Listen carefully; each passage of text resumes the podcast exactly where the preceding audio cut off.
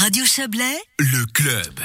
À Genève, les HUG, les hôpitaux universitaires genevois, sont en train de développer un stéthoscope électronique intelligent qui est capable de reconnaître le bruit du Covid-19. Benoît Rouchalot, notre confrère de Radio Lac, nous présente le prototype développé avec l'aide de l'EPIA et de l'EPFL.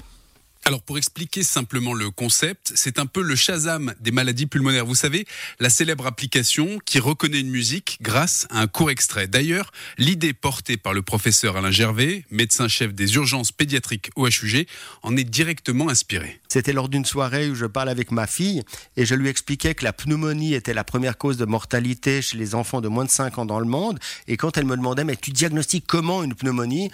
Eh bien, je lui ai dit, en auscultant, on entend justement des sons particuliers mais pas tout le monde est capable de reconnaître ces sons. Elle me disait, mais pourquoi tu développes pas un truc comme Shazam, que moi j'écoute pour ma musique? Eh bien, on pourrait peut-être le faire pour les sons pulmonaires. Et je me suis dit, mais c'est une excellente idée. Et le lendemain, eh bien, je contactais des amis ingénieurs pour savoir si c'était faisable. L'histoire et, l'aventure a commencé ainsi. Ainsi donc est né ce projet de stéthoscope électronique intelligent, capable de reconnaître la signature acoustique de la Covid-19 grâce à ces algorithmes d'intelligence artificielle intégrés. Chaque maladie respiratoire à une signature acoustique, une sorte de musique en quelque sorte qu'on peut entendre en auscultant les patients. Et l'oreille du médecin a été entraînée à ça, distinguer le bruit que fait un asthme, le bruit d'une pneumonie et le bruit de la Covid.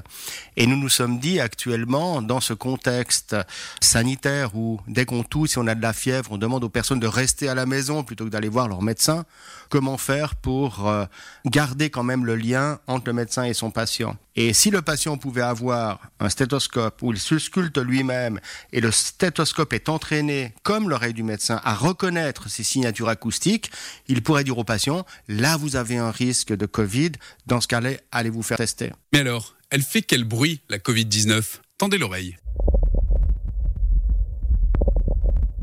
Ça ressemble un tout petit peu comme des velcro qu'on arrache comme ça.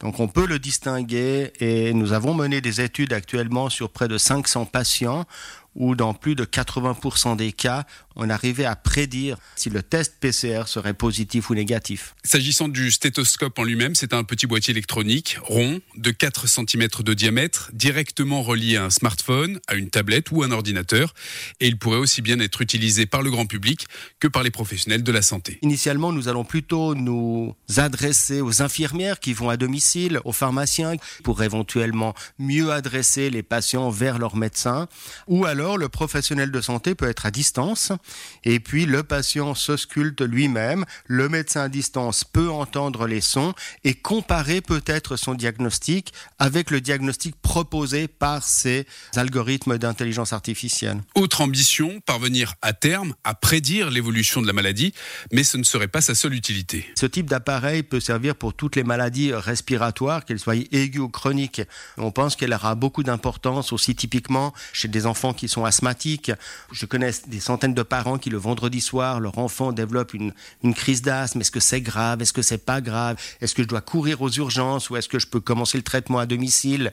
Eh bien, cet appareil permettra aussi aux patients de pouvoir euh, ausculter leur enfant, l'appareil leur dira si c'est grave, ils pourront commencer le traitement, après le traitement réausculter l'enfant, on verra si ça améliore ou pas.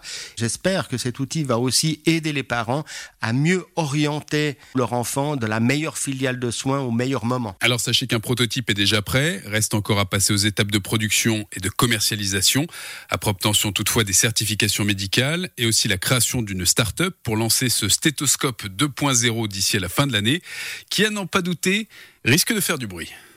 C'est fascinant cette affaire. C'était un grand format que nous proposait notre confrère de Radio Lac, Benoît Rouchalot.